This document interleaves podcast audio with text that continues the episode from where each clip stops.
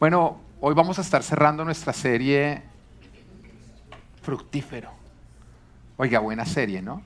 Pero ¿cuál fue el propósito de esta serie? La palabra de Dios nos dice a nosotros, por su fruto los conocerán.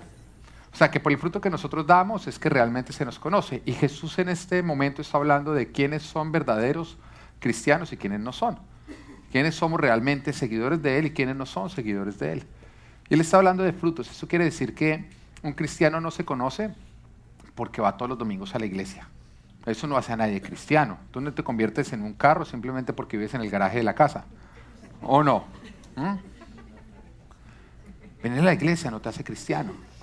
Sino más bien tú eres cristiano porque tú vives aplicando la palabra de Dios, porque tú te niegas a ti mismo para más bien obedecer a Jesucristo. Son nuestros comportamientos los que nosotros o los que evidencian en nosotros si realmente nosotros nos hemos hecho seguidores o no seguidores de Cristo. ¿Qué es ser cristiano? Ser cristiano es que yo nací en el mundo, siendo parte del mundo, viviendo como este mundo, pero que en el momento que yo me encontré con Cristo, yo renuncié a seguir viviendo como yo solía vivir y ahora decidí vivir siguiendo a Cristo, obedeciéndolo a Él en todo.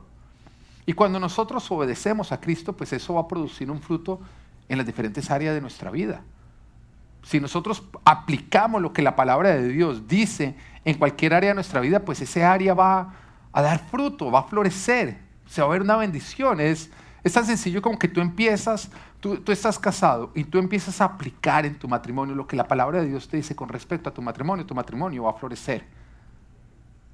Va, a traer un orden, va a ser bendecido. Con tu trato a tu esposa, la palabra de Dios nos dice que debemos ser suaves con nuestras esposas porque ellas son como el vaso frágil. Dice realmente, otros dicen que, que es como, como el cristal más fino. ¿Sabes cuál es el cristal más fino? El bacarat. Y lo que pasa con el bacarat es que el bacarat no se rompe, se pulveriza. Un golpecito y... Y el Señor por eso nos dice, tienen que ser suaves con las mujeres porque las mujeres son como ese cristal que si tú le das duro se pulveriza. Y es por eso que las mujeres son diferentes a nosotros los hombres. Por eso es que las mujeres guardan más cuando uno tiene una peleita, al ratico uno ya se le pasó a ellas, no, ellas siguen todavía dos años después sacándola en cara. Ustedes saben por qué las mujeres no son árbitros, ¿no? Una vez intentaron y entonces sacó una roja por una falta que cometió hace dos años y jugaba. No, mentiras, voy a ser serio ya.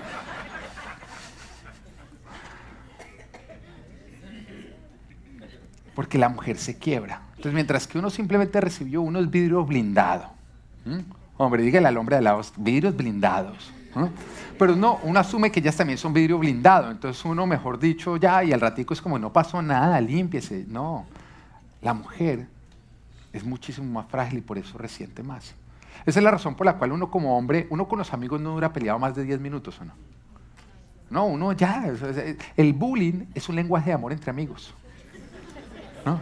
Entre más me pegas, más, más me siento cercano a ti, las mujeres, no, yo, yo recuerdo hace unos años atrás, antes de que el Señor me llamara a tiempo completo al ministerio, que yo trabajaba en una compañía, yo estaba a cargo de todo el departamento de mercadeo de esa compañía y, y eran varias personas, pero todas eran mujeres, o sea, yo estaba a cargo de puras mujeres. Recuerdo una vez que yo estaba desde mi oficina cuando de pronto empiezo a llamarlas y ninguna me contestaba. Entonces yo, yo me paro y voy a mirar el departamento desocupado. No había una sola. Y yo, no, ¿qué pasó? Y de pronto oigo un ruido en la cocina. Ruido, no, no voces, ruido en la cocina. Entonces yo me voy para la cocina y me las encuentro a todas, todas ahí. Y la verdad es que mi forma de llamar la atención es más metiéndole como humor. Eso, soy yo, me gusta más hacerlo así. Entonces yo cogí cuando las vi, mi forma de llamar la atención fue decir, ah, no, qué belleza, les traigo tinto. Cuando de pronto me miró una, la más dominante de todas.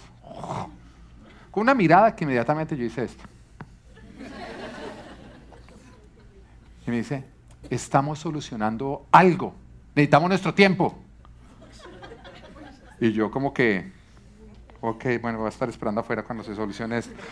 Es algo que, que ocurre en un departamento de mujeres. Hombres jamás va a ocurrir eso. Uno nunca va a encontrar a, a seis hombres metidos en una cocina solucionando algo. ¿O no? A nosotros no nos gusta que nos acompañen al baño. No, no, solo. Yo me, yo me paro, ya vengo y al baño y otro me dice, venga, lo acompaño. Yo, yo, yo, yo le digo, no, no, no. Quiero mi tiempo a solas allá. De hecho, si me encuentras en el baño y me conoces, haz como si no me conocieras, me gusta mi espacio. El baño, es, el baño de los hombres es algo donde uno está tranquilo y de pronto oye dos hombres hablando y eso incomoda. Es como, como las librerías, acá no se habla, es nuestro tiempo, nuestro espacio solo, somos diferentes a las mujeres. Las mujeres son más frágiles. Ahora, si nosotros aplicamos esto en casa y entendemos que ellas son más frágiles y las tratamos con esa fragilidad siempre, a pesar de que, de que, estén inquietas, de que estén emocionales, de que ocurra todo eso, nosotros fragilidad, fragilidad, fragilidad, van a haber cambios en casa o no. Aún en esos días difíciles, una vez al mes, que, nosotros nos ponemos irritables, nosotros nos ponemos canciones una vez al mes, los hombres, ¿no? Entonces las hacemos a ellas ponerse irritables. Porque a nosotros se nos ocurrió una vez al mes ser más canciones que el resto del mes. Eso es lo que pasa, no diga que sí, diga que sí, diga el muerto. Bueno, entonces, esa semana, esos cinco días, una vez al mes, en que a nosotros nos da por portarnos más mal, irritarlas a ellas, sacarle la piedra, cuando están embarazadas son nueve meses que a nosotros nos da por molestarlas durante los nueve meses y posparto nos da por molestarlas en el posparto. Tan canzones que somos nosotros y ellas son perfectas. Pero si nosotros ahí aplicamos paso frágil, armar, amarlas, ternura, tiene que haber un cambio, ¿no? Ahora, mujer, vayamos más allá. Si tú respetas a tu esposo, no porque él se gane el respeto, sino porque tú entiendes que es un mandamiento de Dios respetar a tu esposo, va a haber un cambio, ¿no? Si aplicamos la palabra de Dios en todas las áreas de nuestra vida, si tú aplicas la palabra de Dios en tu, en tu ética laboral, va a haber un cambio, porque la palabra de Dios dice que, que independiente si tú tienes un buen jefe o un mal jefe, tú tienes que trabajar sabiendo que Dios es tu jefe. Que para Él, que no importa si te están mirando o no te están mirando, tú tienes que dar tu 100%, tienes que trabajar adorando a Dios. No por la paga, sino porque es tu manera de adorar a Dios. Tiene que haber un cambio en tu parte laboral. Si tú aplicas la palabra de Dios en la manera en que tú manejas tus finanzas, va a haber un cambio. Sí, 10% es de Él, pero también nos habla del otro 90% que tenemos que hacer. Nos habla a nosotros de manejarla con orden, de hacer un presupuesto, de no endeudarnos. Si tú aplicas todo lo que la palabra de Dios te dice en todas las áreas de tu vida, o sea, si tú sigues a Jesús en todas las áreas de tu vida, tiene que haber un cambio. Tiene que haber un fruto. Tienes que crecer. La palabra de Dios es justamente las instrucciones que nosotros recibimos por parte de Dios para dar fruto. Seguir a Jesús es decidir obedecer su palabra creyendo que si nosotros la ponemos en práctica, va a haber un cambio en nuestras vidas, vamos a avanzar. Y a eso es a lo que se refiere justamente el Señor cuando dice, por su fruto los conocerán. En otras palabras, por lo que me obedecen, sabrán si son mis seguidores. Porque si me obedecen, eso va a producir un fruto en sus vidas. La palabra de Dios es la semilla, el obedecerla es ponerla en buena tierra. Y cuando tú haces eso, va a, va a brotar y va a dar fruto. Ahora, ¿significa que de la noche a la mañana va a ocurrir? De la noche a la mañana sí se tiene que evidenciar que está ocurriendo. Porque el fruto es algo que desde el principio empieza a brotar y cada vez da más y más y más. Tú no siembras un árbol frutal y al otro día ya lo encuentras lleno de frutos. Pero sí, con el paso del tiempo cada vez tienes que ver más. El tallo, la rama, las hojitas, la flor, el fruto. Ahora, ¿está bien llegar a la iglesia mal? Claro que sí. Cuando tú llegas acá, si eres un desastre, Dios no huye del desastre. Dios dice, ok, vamos a trabajar, manos a la obra. No está mal llegar mal, está mal quedarte mal. Si ya llegaste, ya empiezas a recibir la palabra de Dios, ponla en práctica y empieza a dar fruto en cada área de tu vida. Y cada vez tiene que haber más fruto, más fruto, más fruto, más fruto. Eso quiere decir que tú hoy tienes que ser una mejor versión de ti de la que fuiste ayer. Yo creo. Y mi esposa dice que sí, ella dijo el primer servicio que sí. Que yo hoy soy mejor esposo de lo que era cuando arrancamos. Pero mañana tengo que ser un mejor esposo de lo que era hoy. Yo creo que hoy en día yo soy un mejor amigo de lo que era hace un tiempo atrás, cuando apenas conocía al Señor o cuando no conocía a Dios. Y cada vez nosotros tenemos que dar más y más fruto porque porque en eso consiste el cristianismo, en que seguimos a Jesús, obedecemos a Jesús y cuando hay obediencia eso produce bendición, abundancia, orden. Y por eso estamos en esta serie de, o por eso vimos esta serie de fructífero, Pero hoy quiero hablarte sobre un fruto que, que sí o sí tiene que haber en nuestras vidas. Si tú eres cristiano, este fruto tiene que estar en tu vida. Y me refiero al fruto del Espíritu. La palabra de Dios nos habla a nosotros en Gálatas sobre el fruto del Espíritu. Y si tú eres cristiano, lógicamente tienes que estar desarrollando el fruto del Espíritu. Y es por eso que la palabra de hoy la ha titulado fructífero, el fruto del Espíritu. Y quiero que analicemos en Gálatas cómo la Biblia nos presenta este fruto y dónde inicia. Quiero que vayamos desde dónde inicia, o sea, desde qué es semilla. Y dice, Gálatas capítulo 5, versículo 16 al 18 dice, así que les digo, vivan por el Espíritu y no seguirán los deseos de la naturaleza pecaminosa. Quiero que entendamos, dice, vivan por el Espíritu, nos está enseñando a nosotros un camino. Nos está diciendo, vivan por el Espíritu y de esa manera no seguirán los deseos de la naturaleza. Estamos hablando, o acá nos está diciendo que para no seguir los deseos de la naturaleza pecaminosa, nosotros tenemos que estar viviendo por el Espíritu. Dos caminos que van en dirección opuesta. Pero continúa diciéndonos, porque esta desea lo que es contrario al Espíritu. Y ahí ya vamos entendiendo que lo que Dios nos dice a nosotros, que nosotros debemos estar haciendo, va a ser contrario a lo que esta naturaleza que quiere pecar nos está proponiendo a nosotros. Nos dice, porque esta desea lo que es contrario al Espíritu y el Espíritu desea lo que es contrario a ella. Sí, lo que Dios te va a decir a ti que tú tienes que estar haciendo es contrario a lo que tú vas a querer hacer en tu carne. ¿Vamos entendiendo? Los dos se oponen entre sí, de modo que ustedes no pueden hacer lo que quieren, pero si los guía el Espíritu, no están bajo la ley. Y acá nos está hablando la palabra, nos está presentando dos voluntades que hay en cada uno de nosotros y que quieren conducir nuestra vida y que se oponen. Por un lado, la voluntad de la naturaleza pecaminosa, o más conocida como carne, o sea, naturaleza pecaminosa, alias la carne, que era como nosotros solíamos vivir, que si algo era rico, pues lo hacíamos. Si queríamos hacerlo, pues lo hago. Si me da la gana, lo hago. Si mi corazón me dice que sí, pues lo hago. Sin tener en cuenta si Dios lo aprueba o no lo aprueba. Si es pecado o no es pecado. Porque así era como tú y yo solíamos vivir antes de ser cristianos o no. Se nos proponía hacer algo y nosotros nunca decíamos, ¿será que Dios aprueba esto? Porque no éramos cristianos, no, no, no teníamos en cuenta lo que Dios decía al respecto. Sino que cuando cuando se nos proponía hacer algo, en ese momento íbamos a decir, bueno, pero si es rico, pero si sabe bueno, pero si lo hace todo el mundo. Corazón, ¿qué quieres que haga? Así, ok, lo hago. En ningún momento frenábamos para decirle a Dios, Señor, ¿debo hacer esto? ¿Tú lo apruebas? Porque nosotros vivíamos para satisfacer nuestra naturaleza pecaminosa. Era la voluntad que nosotros seguíamos. No teníamos en cuenta a Dios. Pero por otro lado se nos está hablando, vive por el Espíritu que es no seguir los deseos de nuestra naturaleza pecaminosa, sino que son contrarios a la misma. Que sea el Espíritu de Dios que nos guíe, independiente de lo que nuestra naturaleza nos diga, porque nosotros hemos decidido alinearnos a Dios y obedecer el Espíritu de Dios. Mira, algo que a mí me pasó siendo cristiano es que yo creí que por el hecho de ser cristiano, yo ya no iba a tener una inclinación o una atracción hacia cometer pecado. Eso era lo que yo creía cuando me convertí al cristiano, porque yo dije, no, no, no, ahora yo siendo cristiano, yo ya soy libre del pecado, quiere decir que ya no tengo una atracción hacia el pecado. Y entonces me, me sentí muy frustrado cuando el pecado me siguió llamando la atención.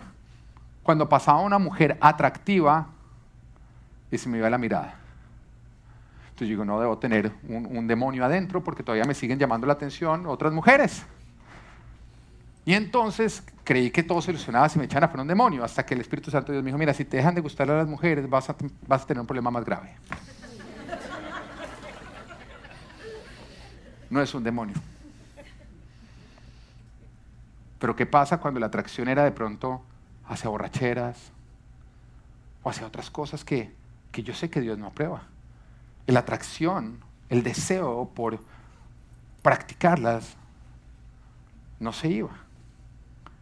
Y después comprendo que la palabra de Dios jamás ha dicho que el deseo muere. Lo que sí dice es que nosotros no lo obedecemos. Pero ¿qué es lo que nos dice este mundo? Mira cómo este mundo, este mundo lo que nos quiere hacer creer es que nosotros somos nuestro deseo. O sea, lo que a nosotros nos da la identidad son nuestros deseos, son nuestras atracciones.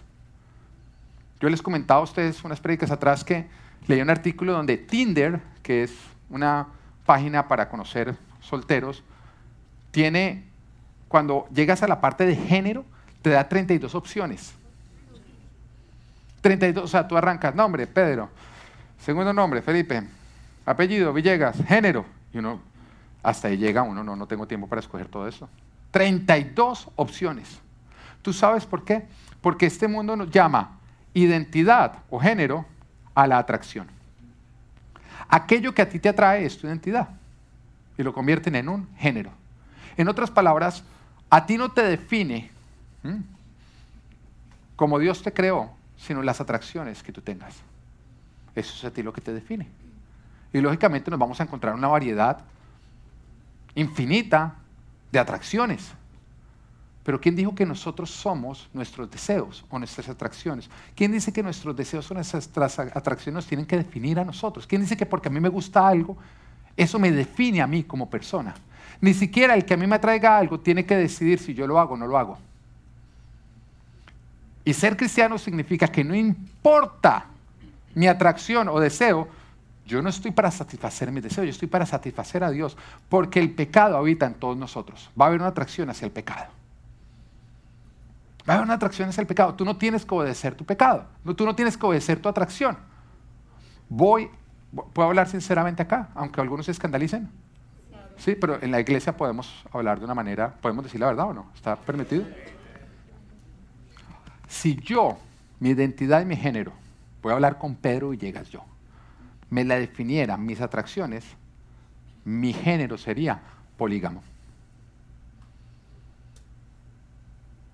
Porque yo te voy a decir algo, mi atracción, mi deseo carnal no es tener una sola mujer, sino toda mujer que me, que me atraiga. ¿Hay, algún otro hombre acá que le pase lo mismo? ¿Mm? Sí, no sé, ay, claro, no estoy solo, ay, hay más personas, más sinceros, ¿no? Porque algunos de pronto dicen, no vuelvo a esta iglesia, voy a buscar un pastor que, que su género, que su atracción sea solamente hacia su esposa. Buena suerte encontrando esa iglesia. Entonces significa que porque a mí me atraen todas las mujeres que me parecen bonitas, quiere decir que yo soy polígamo. Quiere decir que yo tengo que obedecer esa atracción y vivir como un polígamo. O significa que porque Jesús me ha hecho libre, independiente de si yo soy atraído hacia otras mujeres, yo voy a vivir obedeciendo al Espíritu Santo de Dios que me dice, sé fiel a tu esposa. Gózate con tu esposa, disfruta a tu esposa. Eso es lo que me dice la palabra. Pero eso no es lo que está pasando en este mundo. En este mundo está diciendo, vive siguiendo tus deseos y satisfaciéndolos porque esa es tu identidad. Y resulta que hay una variedad de atracciones. Voy a preguntar, ¿acá a quiénes les gusta el café? Levanten la mano. Listo, bájenla. ¿Quién es raro y no le gusta el café? Sí, esa gente rara. Vamos más allá. ¿A quiénes no les gustan los gatos? Bajen la mano. ¿Quiénes son raros y les gustan los gatos? Hay gente rara. Hay gente que hasta paga para tener un gato en la casa. ¿Ah? Hay gente de todo tipo. Ahora, el que haya una variedad de gustos y deseos no hace que nosotros tengamos muchas identidades o muchos géneros. Simplemente nos hace diferentes. Y cuando miraba, la otra vez leí un, un, artículo en el periódico que hablaban sobre una persona que hablaba abiertamente de su sexualidad, de su género, y que no, no hombre, no mujer, no bisexual, no pansexual. Sí, tú, tú dices, no, le gusta el pan. No, ni siquiera. Siente una, una, una, atracción hacia, hacia la panadería. No. Lo más absurdo es que la persona pansexual es una persona que siente una atracción hacia todo. Hacia todo, todo, todo, todo, todo, todo lo que entra. No, la silla, ah, pansexual. Entonces ese es su género. ¿Tú te das cuenta de los tiempos en los que estamos viviendo? Donde las personas cada vez se entregan más a vivir de acuerdo a sus malos deseos y menos a sujetarse a Dios. Yo te estoy diciendo todo esto porque sí, en ti van a haber muchos malos deseos, al igual que, en mí, que no están alineados a la palabra de Dios. Pero tú puedes encontrar tu identidad en esos deseos o en Jesucristo. ¿Quién define tu identidad? ¿Tus deseos o Jesús? No es que yo tengo una atracción hacia alguien del mismo sexo. ¿Y qué? ¿Quiere decir que tienes que vivir satisfaciendo esa atracción? No, es que yo tengo una atracción hacia muchas mujeres. ¿Y qué? Yo también. ¿Pero vas a vivir satisfaciendo ese deseo? ¿O vas a rendir ese deseo y vas a satisfacer el diseño de Cristo? Ser cristiano es negarnos a vivir de acuerdo a nuestros malos deseos y empezar a vivir de acuerdo al orden de Dios lo que Dios ha establecido. ¿Estamos entendiendo o no estamos entendiendo? No importa los malos deseos que tú tengas. Sí, si los hablaras en voz alta escandalizarían a todos acá. Amén, a mí también choca cinco. Si yo hablara todos mis malos deseos, tú no querrerías que yo fuera tu pastor. Pero es que a mí no me definen mis malos deseos. A mí me define Jesucristo, que es a quien yo obedezco, independiente de los malos deseos que yo tenga en mí. ¿Estás entendiendo? ¿Estás comprendiendo en qué consiste ser cristiano? Ahora, continuemos con lo que dice la palabra. Porque acá nos está diciendo que para poder dar el fruto del Espíritu, tenemos que rendir la voluntad de nuestra naturaleza pecaminosa para de esa manera aceptar la voluntad que Dios tiene para nuestras vidas. Y esto es ser cristianos. Es vivir, es morir a nosotros para que sea Jesús quien vive en nosotros. Es negarnos a nuestros malos deseos para someternos a Dios. Es no obedecer el pecado, que te voy a decir algo. El pecado habita en todos nosotros. Pablo, ¿sabes cómo lo dice el apóstol Pablo? Le dice, ¿por qué hago lo que no quiero y no hago lo que quiero? Y después termina concluyendo diciendo, no soy yo, sino el pecado que habita en mí. Porque el pecado habita en todos nosotros y el pecado tiene mente propia. Porque no solamente te da una atracción, te empieza a hablar y te trata de convencer. Y es astuto, te dice está como pecar, es ingenioso. Pero ese no eres tú, esa no es tu voz, esa es la voz del pecado que habita en ti. Y ser cristiano es no obedecer esta voz, sino obedecer a Dios. Vivir obedeciendo su palabra. Es renunciar al viejo hombre. Es vivir de acuerdo a nuestra nueva creación, que nosotros somos nueva criatura para agradar a Dios para aborrecer el pecado y que hacemos todo lo necesario para dejar el pecado y para ser fieles a Dios. ¿Sabes por qué? Porque todo lo que es pecado produce muerte en ti. Todo lo que tú haces que es pecado produce muerte en ti. No es un capricho, no es que Dios diga, no, no quiero que lo hagas y punto, porque no, porque no quiero. No, Dios te dice, no lo hagas porque te va a producir muerte y destrucción. Todo lo que es pecado es pecado porque produce muerte. Entiéndelo, produce muerte. No es que Dios quiso hacer tu vida aburrida. Es que Dios te está diciendo, independiente de lo que tus deseos, tus atracciones estén diciendo, si tú, las, si tú vives para obedecerla, lastimosamente vas a producir muerte y destrucción en tu vida en las personas alrededor de ti. A seguir creyendo que tú eres algo simplemente porque tienes una atracción hacia ese algo, no es ser hijo de Dios, es ser hijo de tus atracciones. Porque son tus atracciones las que te están definiendo. Y Jesús vino justamente a hacerte libre del pecado, a darte una identidad, a darte una nueva vida. Y leamos el versículo que, cómo continúa, porque nos empieza a hablar de todas las obras de la naturaleza pecaminosa que ya hemos dejado o deberíamos dejar si queremos seguir a Cristo. Y nos dice, Gálatas 5, 19 al 21, dice, las obras de la naturaleza pecaminosa, en otras palabras, o sea, vivir para satisfacer la naturaleza pecaminosa, se conocen bien. Inmoralidad sexual, quiero frenar ahí. Se conocen bien, inmoralidad sexual. Nuestra carne quiere vivir el sexo no como Dios lo diseñó, sino por fuera del diseño de Dios. Todos acá somos seres sexuales. Amén. ¿Sí? ¿Somos seres sexuales? Sí. Pero Dios estableció un campo en el cual nosotros debíamos vivir esa sexualidad. Dios dijo, sí, son seres sexuales, pero deben vivir la sexualidad dentro del matrimonio. Ahora, el Señor, porque es que hay muchos creen, y hoy voy a hablar de sexo, Y si estás con alguien menor, cuando llegues a casa, dile que te explique todo lo que yo dije. No mentiras. Por eso deben ir a, allá, Full Prints. Hoy voy a hablar de sexo, ¿sabes por qué? Porque tú debes escuchar de sexo acá donde se habla la verdad. Porque si no sabes dónde tú vas a aprender de sexo, allá afuera, donde se corrompió el sexo, donde ya no se habla la verdad.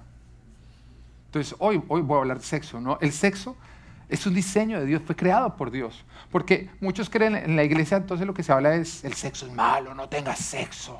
Es tan malo que solamente puedes vivirlo dentro del matrimonio.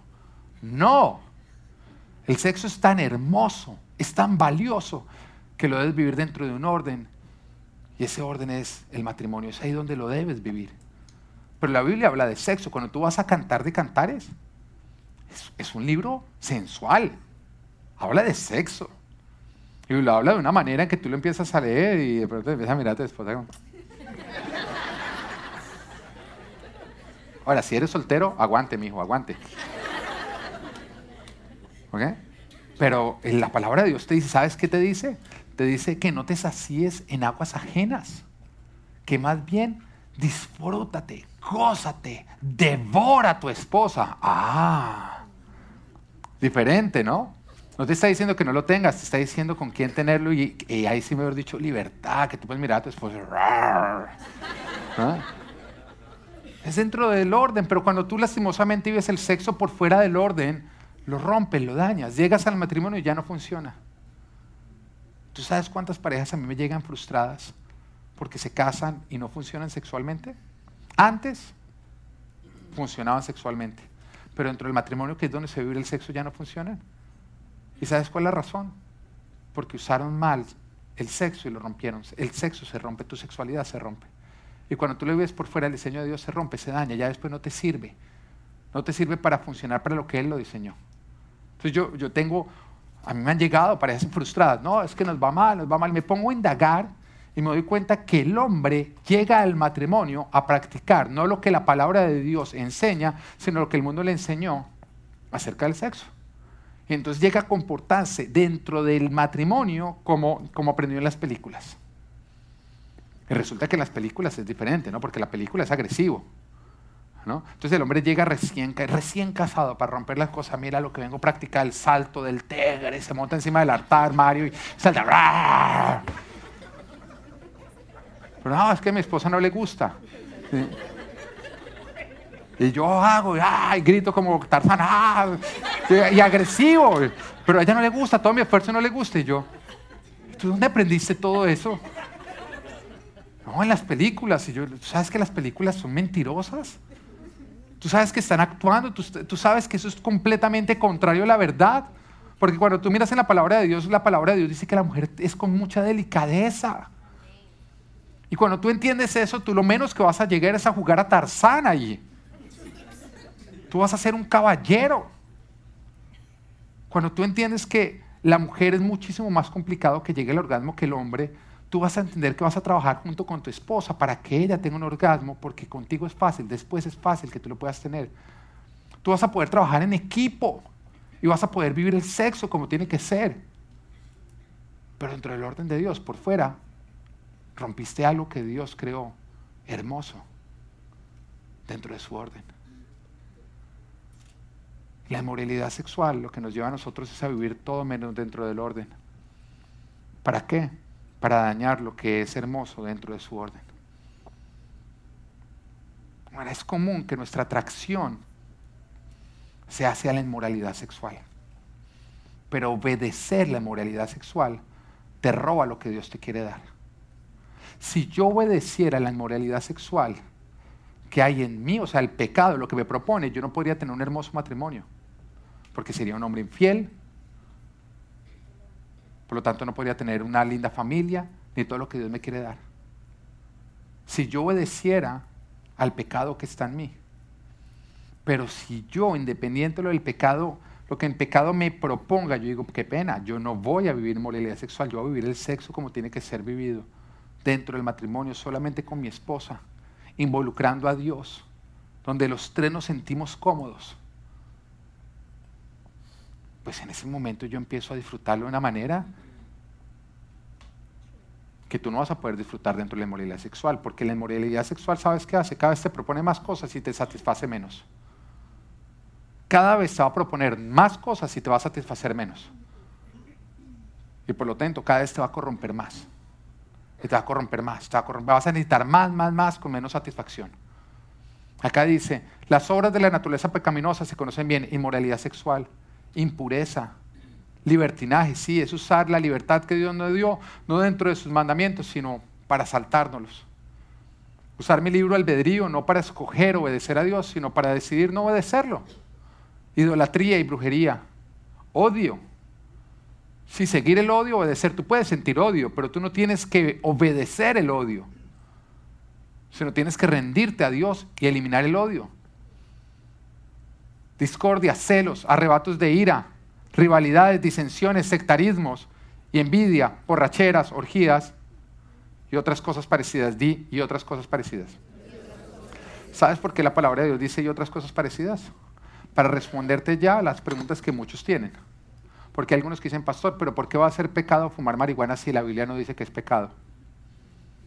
Pero como el ser humano hemos sido creativos en crear nuevas maneras de pecar, el Señor ya lo sabía y dice y otras cosas parecidas. Y sabes que las drogas entran dentro de las borracheras. Son cosas parecidas.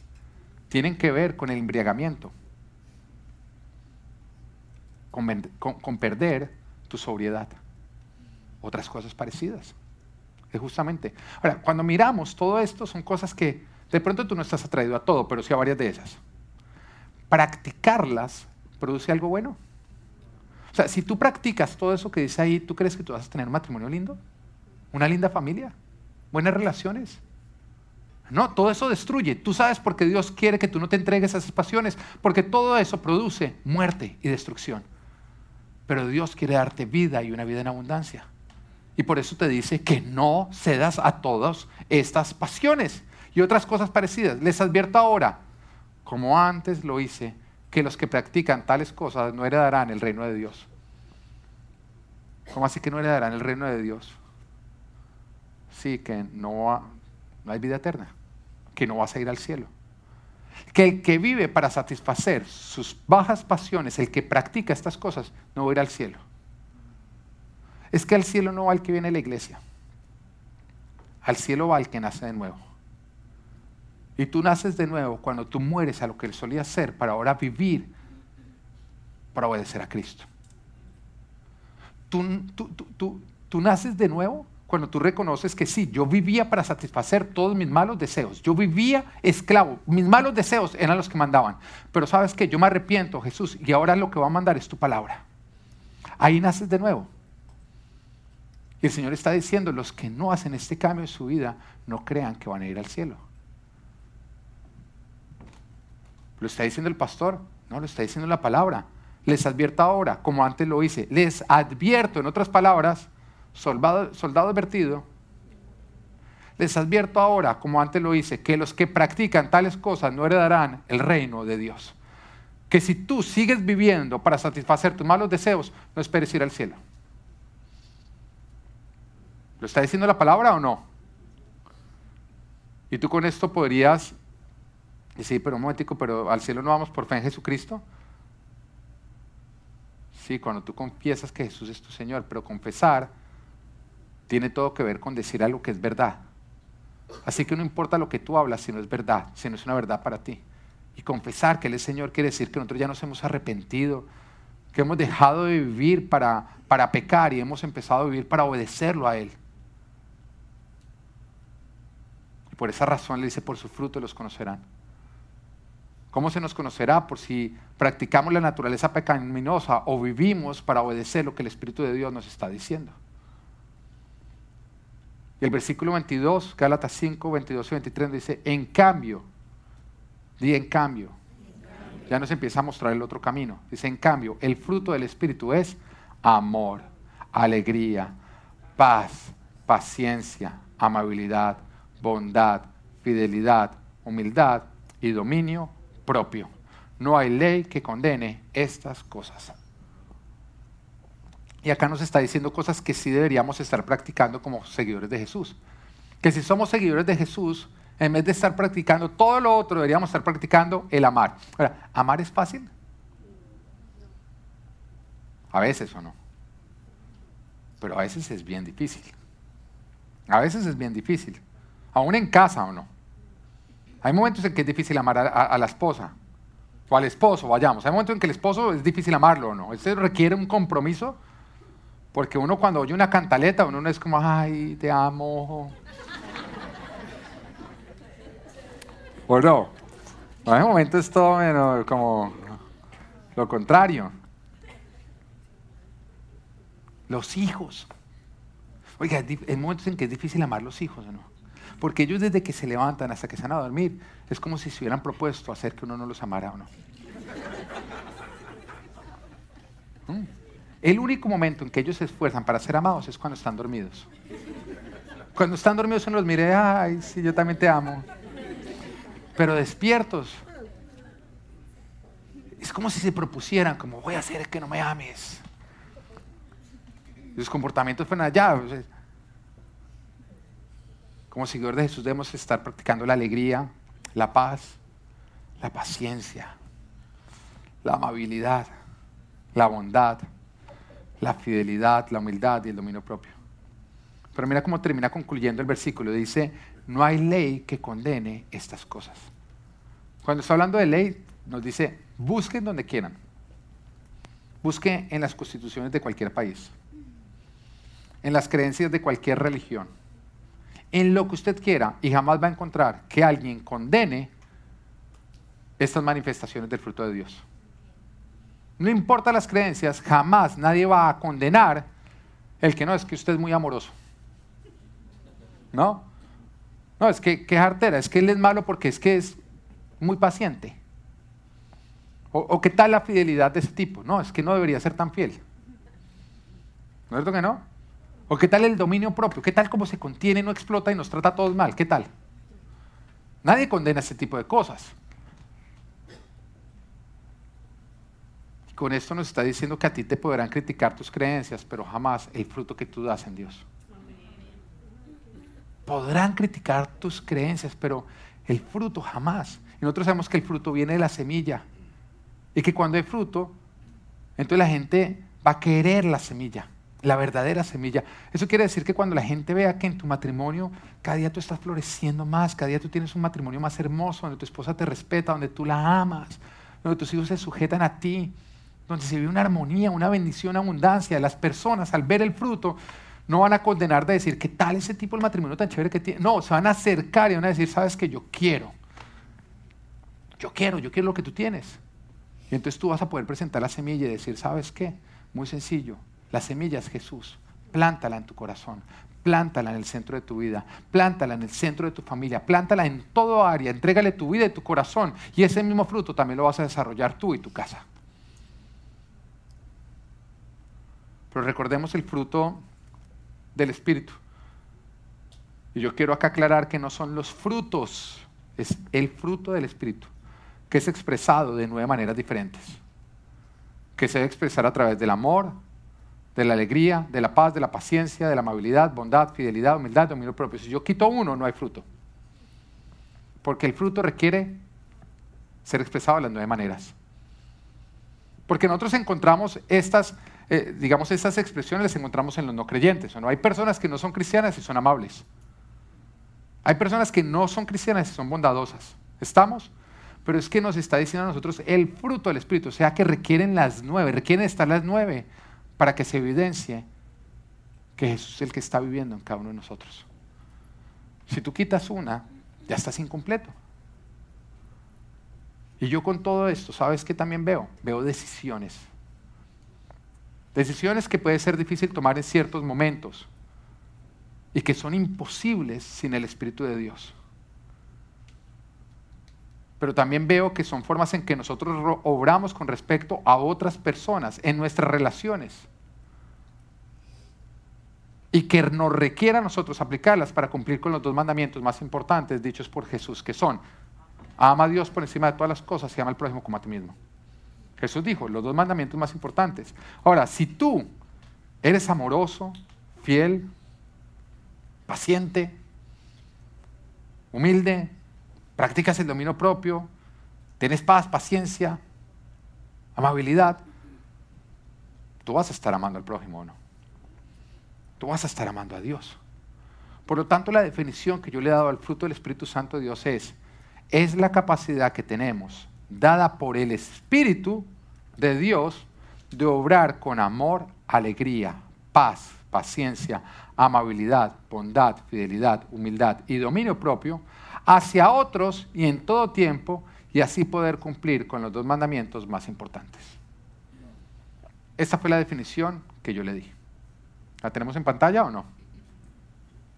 Es la capacidad que tenemos dada por el Espíritu de obrar con amor, alegría, paz, paciencia, amabilidad, bondad, fidelidad, humildad y dominio propio hacia otros y en todo tiempo, y así poder cumplir con los dos mandamientos más importantes. Ahora, para el propósito de la palabra de Dios de, hoy es justamente que nosotros podamos revisar en nosotros qué tanto fruto estamos dando. Pero esto no es revisar qué tanto fruto está dando el de al lado, de una vez lo advierto. No le diga a su esposo, bueno, vamos a ver qué tanto fruto está dando usted. No, esto es algo personal. Es cada uno de nosotros tenemos que revisarnos delante de Dios qué tanto fruto es el que nosotros estamos dando. ¿Qué tanto practicamos estos nueve elementos con respecto a los demás? Pero ¿cómo lo vas a hacer? Vas a hacerlo calificándote en tu trato con los más cercanos, con los de tu propia familia, con los de tu propia casa. Es ahí donde vas a hacer, porque hay veces que digo, amoroso, amoroso, no, yo en el trabajo soy amoroso. ¿sí? Em, amable, amable, no, yo con el vecino que no lo conozco bien soy súper amable.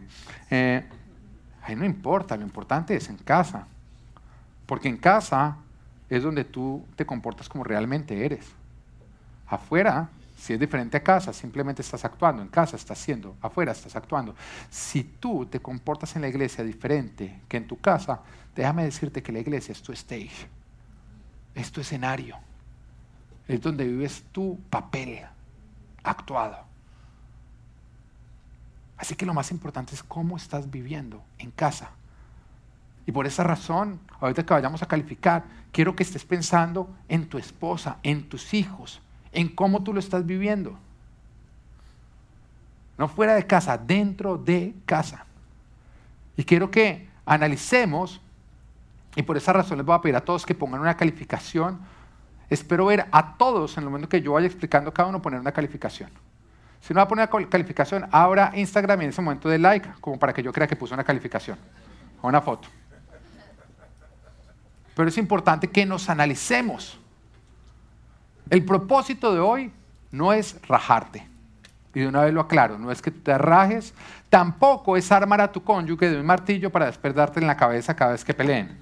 Es que usted no está dando el fruto, es que usted lo que está dando es el fruto de la carne, hijo del diablo. No, eso no es lo que estoy, lo que estamos hoy buscando, ¿no? Por esa razón va a ser algo personal. La única manera en que tú puedes participar en la calificación de tu cónyuge es irse voltea a decirte cómo crees que estoy en ese área. ¿Ok? No des una ayuda que no te, estén, que no te están pidiendo. ¿Ok?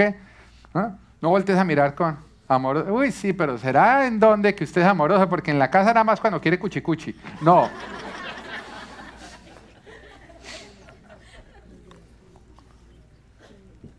Esto no se puede usar como un arma. Es algo que Dios quiere hacer junto contigo para trabajar en que tú cada vez des más fruto, en que tú puedas mejorar, en que tú puedas crecer, en que tú puedas disfrutar una vida en abundancia.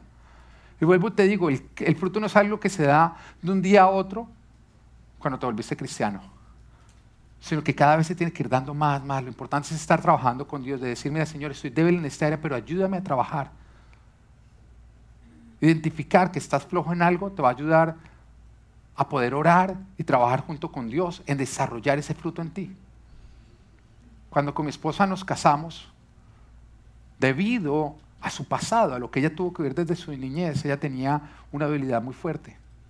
Y era que era una persona poco generosa. Era poco generosa. Y la verdad es que la generosidad no, no ha sido una debilidad mía. O por lo menos no en la escala en lo que fue de ella. Y yo recuerdo que nosotros recién casados, de pronto salíamos con alguien y, yo sentía invitarlos, ¿no? De pronto algo. Yo en plena comida traía en la cuenta y yo ponía tarjetas, ¿saben qué? Los queremos invitar hoy. Y ella ni siquiera esperaba a la casa decirme que no, se no enfrente. ¿Por qué? Porque les vamos a invitar. ¿Ah? Bueno, ¿por qué no partes igual? ¿Usted está mal de plata o qué? ¿Está mal de plata? No, estoy exagerando. Estoy exagerando para ser justo. Lo que pasa es que se permite exagerar para hacer reír. ¿Ok? Y yo la verdad quedaba como avergonzado. Yo quedaba avergonzado. Yo cada vez que quería ser generoso, una vez miraba a ver como que cómo iba ella a responder. Pero en un momento en que yo hablé con ella, le dije, mira, amor, vamos a hablar sobre al respecto de esa situación que me está incomodando. El propósito de ser cristianos es cada vez parecernos más a Jesús y Jesús es generosidad. Él se dio por nosotros. El Padre entregó a su Hijo, no negó, es cuestión de dar, dar, dar, dar. Si tú no das, no te vas a parecer a Dios. Yo dije, la verdad es que si yo me vuelvo más a ti, me alejo de parecerme más a Cristo. Yo creo que en eso tú te vas a tener que parecer más a mí. Y yo se lo dije, ella, la verdad es que ella poco habló al respecto, pero yo empecé a darme cuenta que ella empezó a mejorar. Se volvió una mujer generosa. Y empezó a pasar el tiempo, los meses, y cada vez veía más generosidad, más generosidad, a un punto en que ella en varias oportunidades me decía a mí, mi amor, seamos generosos. Yo, yo realmente vi una transformación. Para después contarme a mí que ella se propuso un año, le dijo a Dios, vamos a trabajar un año en mi generosidad, Dios. Y durante ese año ella estuvo orándole a Dios que le hiciera más generosa y buscando versículos que hablaran sobre la generosidad y reclamándolos para su vida. Yo pude ver como un área de debilidad en ella se convirtió en un área de fortaleza. Pero eso ha sido inspiración para mí porque todos nosotros tenemos áreas de debilidad. Y lo importante es que cuando nosotros la reconocemos y la rendimos a Dios y decimos, Señor, me hace falta dar fruto en este área, Dios dice, ok, vamos a trabajar juntos. Entonces, por eso es que vamos a estar identificando hoy esas áreas débiles, para poder salir de acá y decirle, Señor, vamos a estar trabajando un año, dos años, lo que sea, pero yo necesito dar fruto porque sabes que yo soy creyente. Yo te sigo a ti, Señor Jesucristo, yo soy tu discípulo y yo quiero obedecerte y seguirte en todo. Pero va a ser supremamente importante que tú te deshagas de tu orgullo que tú sepas que vas a identificar es para trabajar junto con Dios. Amén. Entonces vamos a ir analizando los nueve. Yo voy a dar una, una explicación de a qué se refiere y tú vas a poner uno si eres igual al diablo. Diez si eres igual a Jesús. ¿Mm? Porque si tú dices, si tú dices, no, yo amoroso, diez, diez, diez, no podría mejorar. Jesús y yo vamos empatados. Yo creo que siempre hay campo para mejorar, ¿no? ¿Mm? Debe haber un campo para mejorar, porque si no estás madurando, te estás pudriendo. Amén. Pero uno es reconocer y decir sí, sí. No. Cero es Satanás, me lleva la ventaja en este área. Así que vamos, bueno. Número uno, ¿qué tan amoroso eres? ¿Qué tan amoroso eres? Ahora, si nada más, vuelvo y digo a los hombres, si tú nada más eres amoroso con tu esposa, cuando quieres cuchicuchi, no eres amoroso. Eres interesado, eres egoísta, que es lo contrario del amor. Ahora, si tu respuesta es, sí, yo, yo amo, pero a mi manera, está rajado. Porque el amor es negarnos a nosotros para darnos a las demás personas.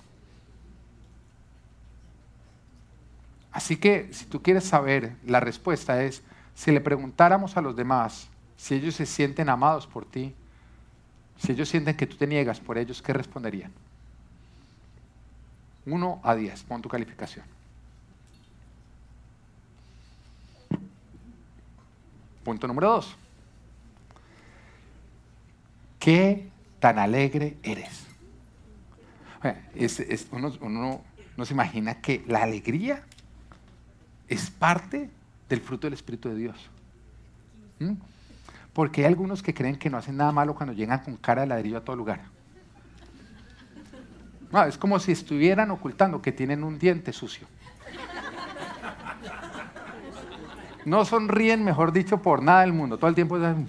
Mire, hay gente que uno los ve venir. Y uno, uno es como buscando escapatoria. Me va a tocar saludar, me va a tocar saludar, me va a tocar saludar. Y uno huye, uno huye, uno huye. De pronto ya lo encuentran, uno corralado, corralado, corralado. Me tocó saludar y, uno, hola, hola, ¿cómo estás? Y uno, ay, ¿por qué pregunté cómo está? Porque ahí mismo, pues, ¿cómo voy a estar? Y ahí mismo le agúan a uno la fiesta. Es como si llegaran a lugares a decir dónde hay sonrisas para pagarlas. ¿Qué tan alegre eres tú? ¿Qué tanto añades alegría a la vida? No es cuestión de hacer reír, pero por lo menos sí es cuestión de reírte. de disfrutar, de gozar, de no ser amargado, de levantarte gozoso. Porque hay algunos que desde que se levantan es como si se propusieran, hoy va a ser un mal día, hoy va a ser un mal día y hoy se lo voy a hacer a todos mal día. Es como que cargan con sombrilla y dicen, voy a hacer que llueva sobre todos. ¿Mm? Ven que alguien, mejor dicho, tiene el sol y se lo voy a pagar. No, es, es alegre. Ahora, uno, uno reconoce personas que, que, cuando llegan añaden alegría, ¿no? Hay personas que a uno le dicen, no, no va a ir a la fiesta, y uno dice, ay, no, no va a ser tan chévere, ¿o no? Y le dicen, va a ir a la fiesta, y uno se alegra y dice, no, va a ser buena porque esa persona la enciende. También hay personas que le dicen, van a ir a la fiesta, y uno dice, ay, fue mi chica.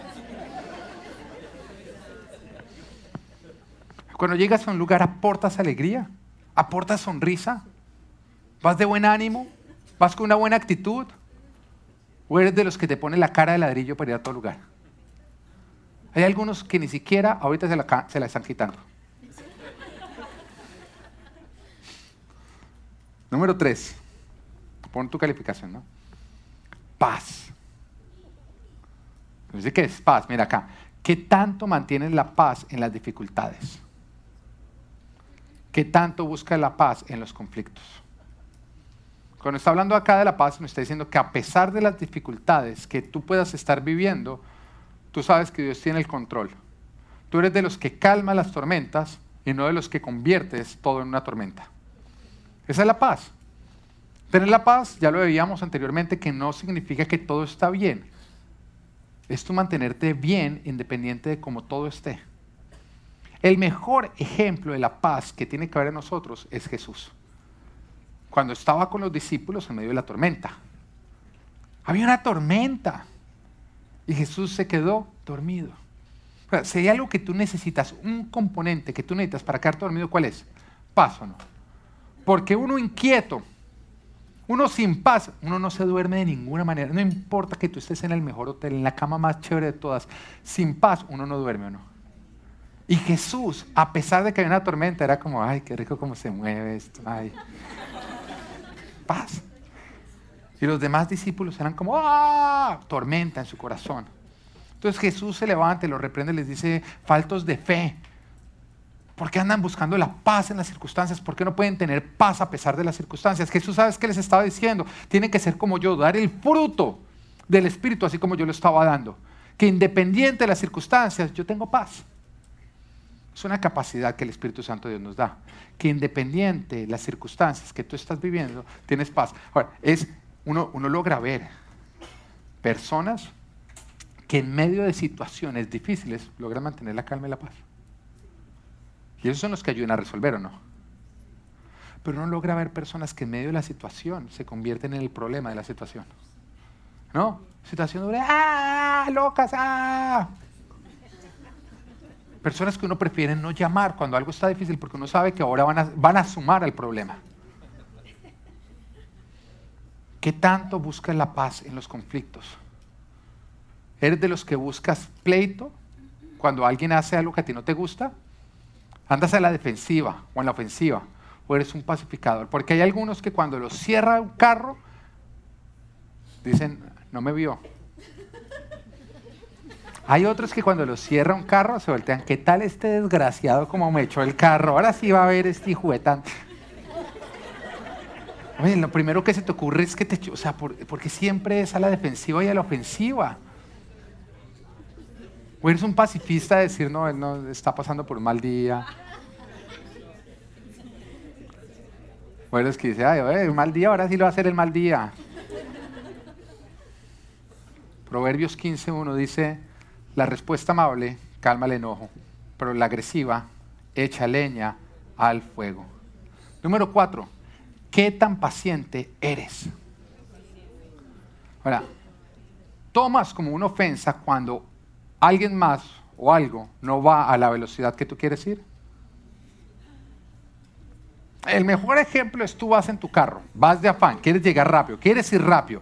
Cuando de pronto te topas con alguien que va al frente mirando pajaritos. Y uno siente como... Ahora, tú le empiezas a pitar, cuando tú lo pitas, ¡eh, quite ahí! ¿qué? ¡Hágale cosquilla a la tortuga! Usted en ese momento, ¿qué le está diciendo? vaya a mi velocidad. ¿Qué tal? Él quiere que yo vaya a su velocidad. ¿Sabe que usted vaya a la mía? Apúrele. Ahora, es un acto de amor, no es una agresión.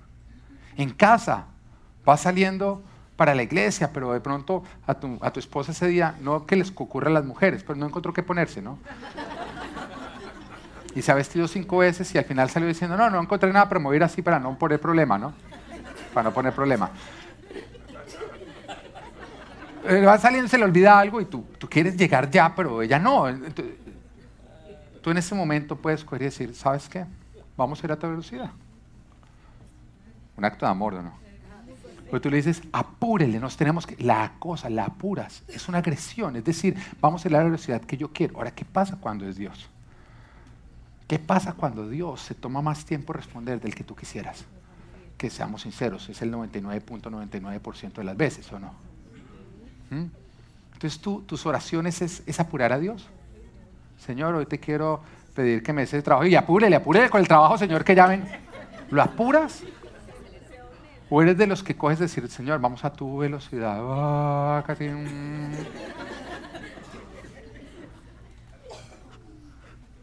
¿Qué tanto logras frenar por otros? Apurar es agredir. Ser paciente es amar es decidir ir a la velocidad del que va más lento. Proverbios capítulo 14, versículo 29 nos dice, el que es paciente muestra gran discernimiento, el que es agresivo muestra mucha insensatez. El que es paciente muestra qué? Discernimiento. El que es agresivo, ¿qué muestra? Insensatez. Número 5. ¿Qué tan amable eres? ¿Qué tan amable eres? Acá no está hablando que es amable, es el trato amoroso hacia las demás personas, es comportarnos con agrado, es comportarnos con afecto hacia las demás personas.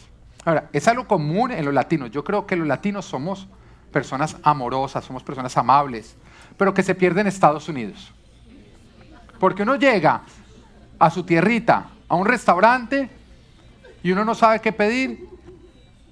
Lo tratan amablemente, tranquilo, mire, estas son las opciones pero por otro lado, uno llega y lo, recibe un mismo latino acá en un restaurante y es como con piedra porque usted, no se distraigan, porque usted no sabe qué pedir. Pero la pregunta es, no, no, no es qué tan amables son los demás, qué tan amable eres tú.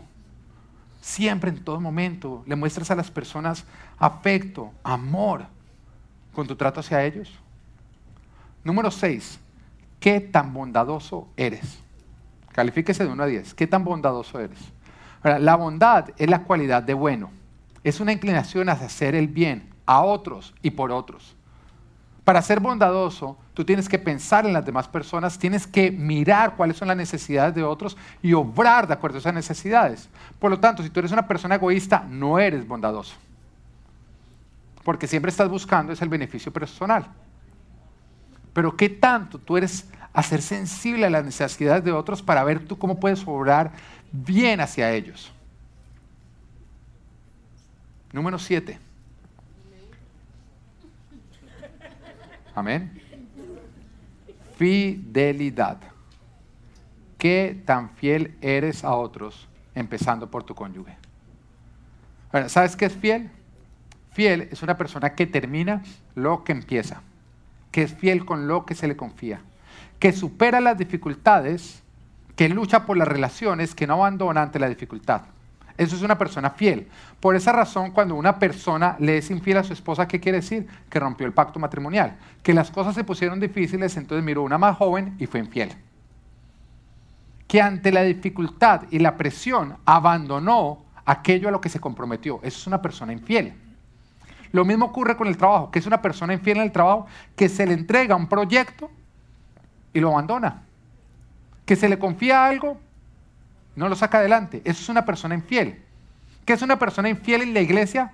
Es una persona que ante una dificultad en la iglesia se va de la iglesia.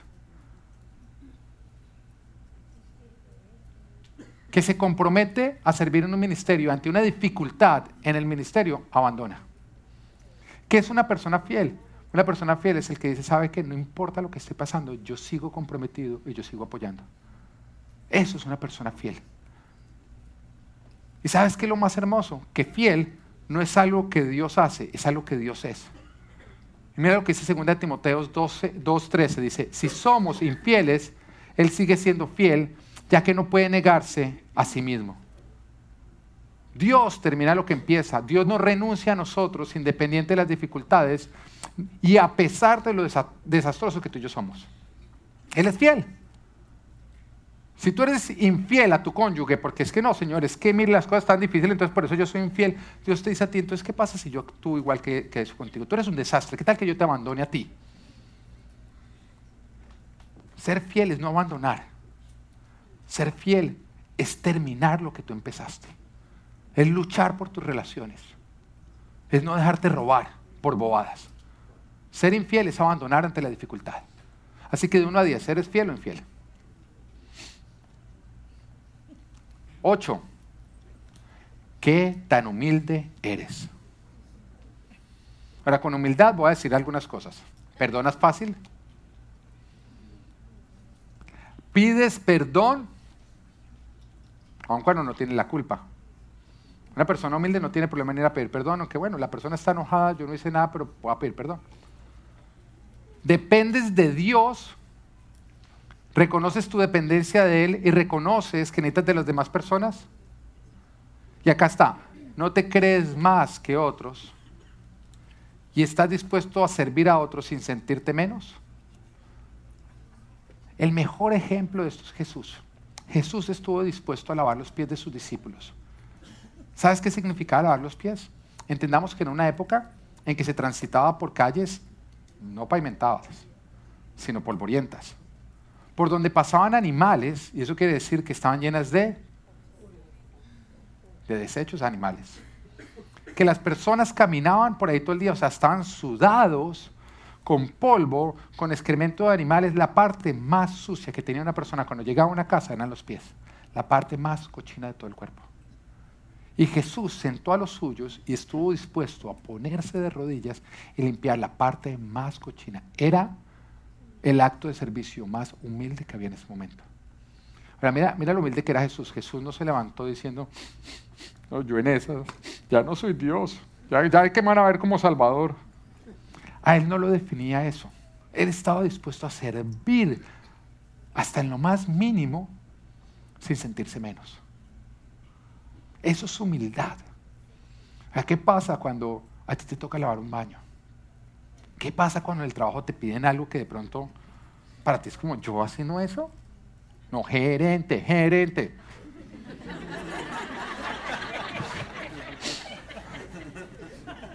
¿Qué crees que si te toca ir a destapar un baño se te quitó la gerencia? O eres de los que dices, no importa, yo unto mis manos porque eso a mí no me define. Yo estoy para servir. Número nueve, ¿qué tanto practicas el dominio propio? ¿Ante la presión estallas? Santiago 1.19 dice, mis queridos hermanos, tengan presente esto, todos deben estar listos para escuchar y ser lentos para hablar y para enojarse, pues la ira humana no produce la vida justa que Dios quiere. Tenemos que ser, tenemos que estar listos para qué? Para escuchar. Y ser lentos para qué? Para hablar. Pero cuando tú estás peleando, lo que uno menos quiere hacer es qué?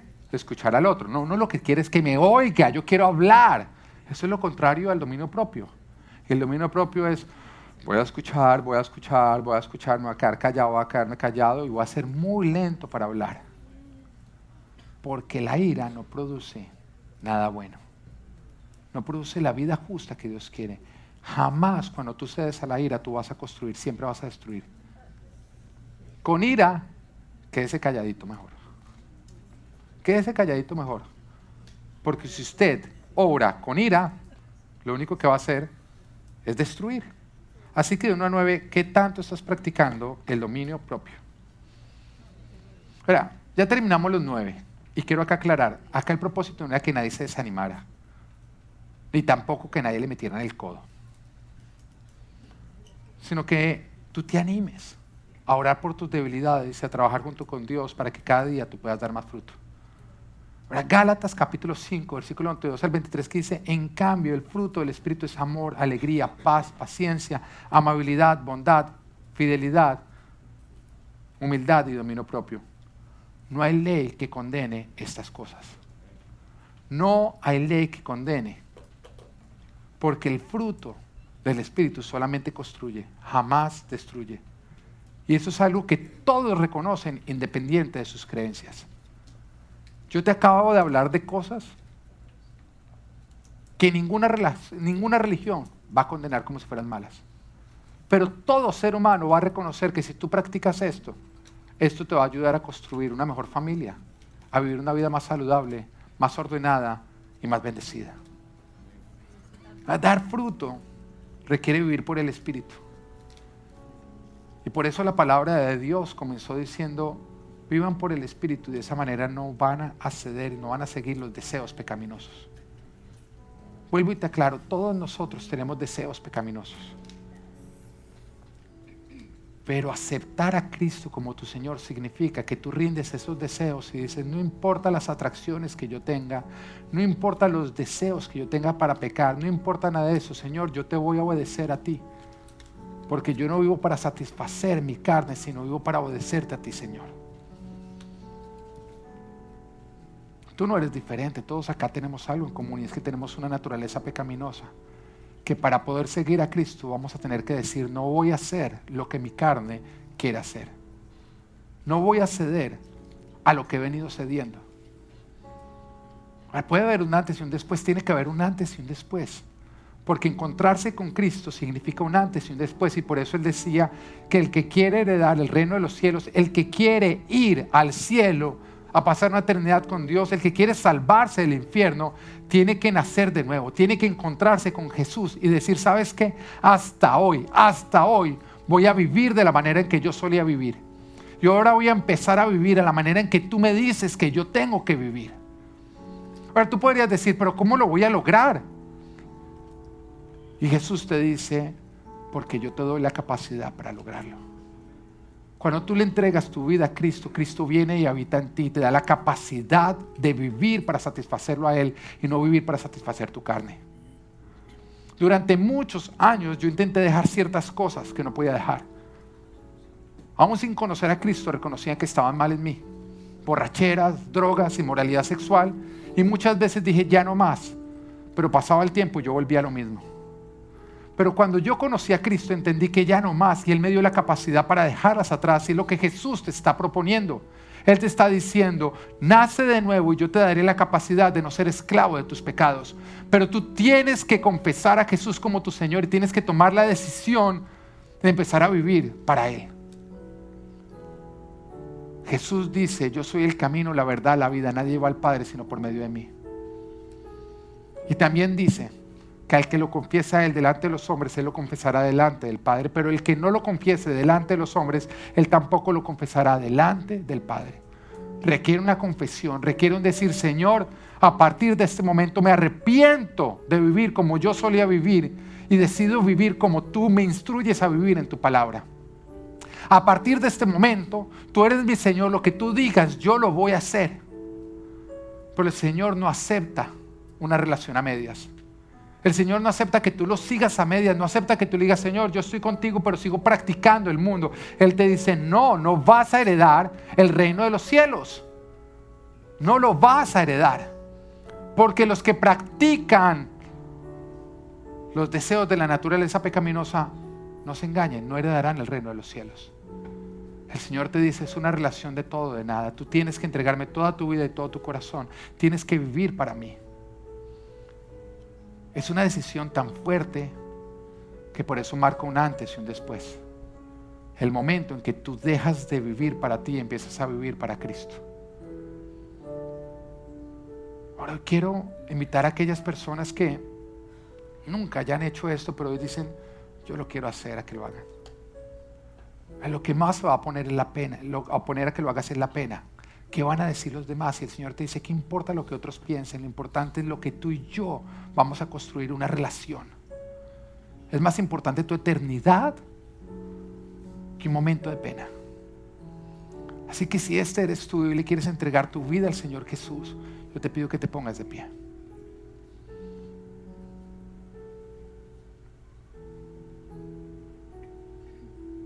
Va a requerir valentía. Pero tú sabes que tú necesitas entregarle tu vida a Jesús. Tú sabes que vienes viviendo para satisfacer la naturaleza pecaminosa y el Señor te dice, no más. Ríndete completamente a mí. ¿Quién va a ser el primer valiente en ponerse de pie?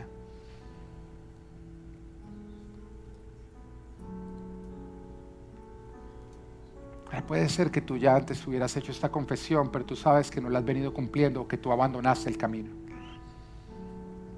Y el Señor te dice, no abandones. Haz un pacto conmigo, haz un compromiso conmigo. Si este eres tú, ponte de pie.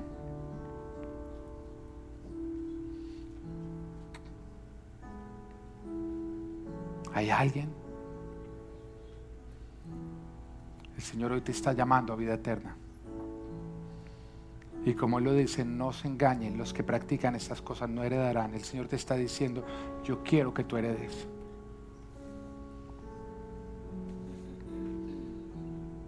Si el Espíritu de Dios te está incomodando y te está diciendo, tú eres el que tienes que ponerte de pie, ponte de pie.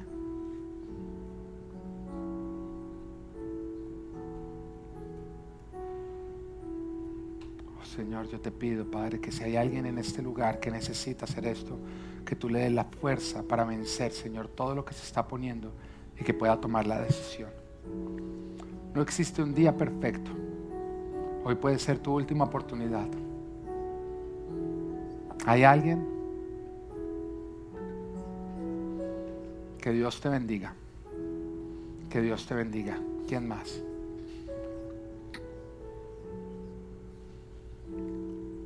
El Señor te recuerda que tú no eres tus atracciones, tú no eres tus malos deseos. Dios te está dando una nueva identidad. Si tú vivías creyendo que tú eres definido por tus deseos, hoy el Señor te dice, no, que te defina mi espíritu. Ponte de pie, entregale tu vida a Jesucristo. Si tú crees que no vas a poder cambiar, el Señor te dice, da el primer paso que yo te voy a dar la fuerza para dar todos los pasos que de ahí en adelante siguen. Pero todo arranca con que tú te dispones para que Él obre en ti. El Señor es un caballero, Él no te va a obligar, Él te va a invitar. Está tocando a tu puerta. ¿Lo vas a dejar entrar? ¿Hay alguien más? ¿Hay alguien más? Y ustedes que se pusieron de pie, les voy a invitar a que hagan esta oración. Yo nada más espero que no haya habido nadie que por pena no lo haya hecho, porque es una eternidad. Uno no rechaza la vida eterna así. Repiten, digan, que Dios te bendiga. ¿Quién más? ¿Hay alguien más?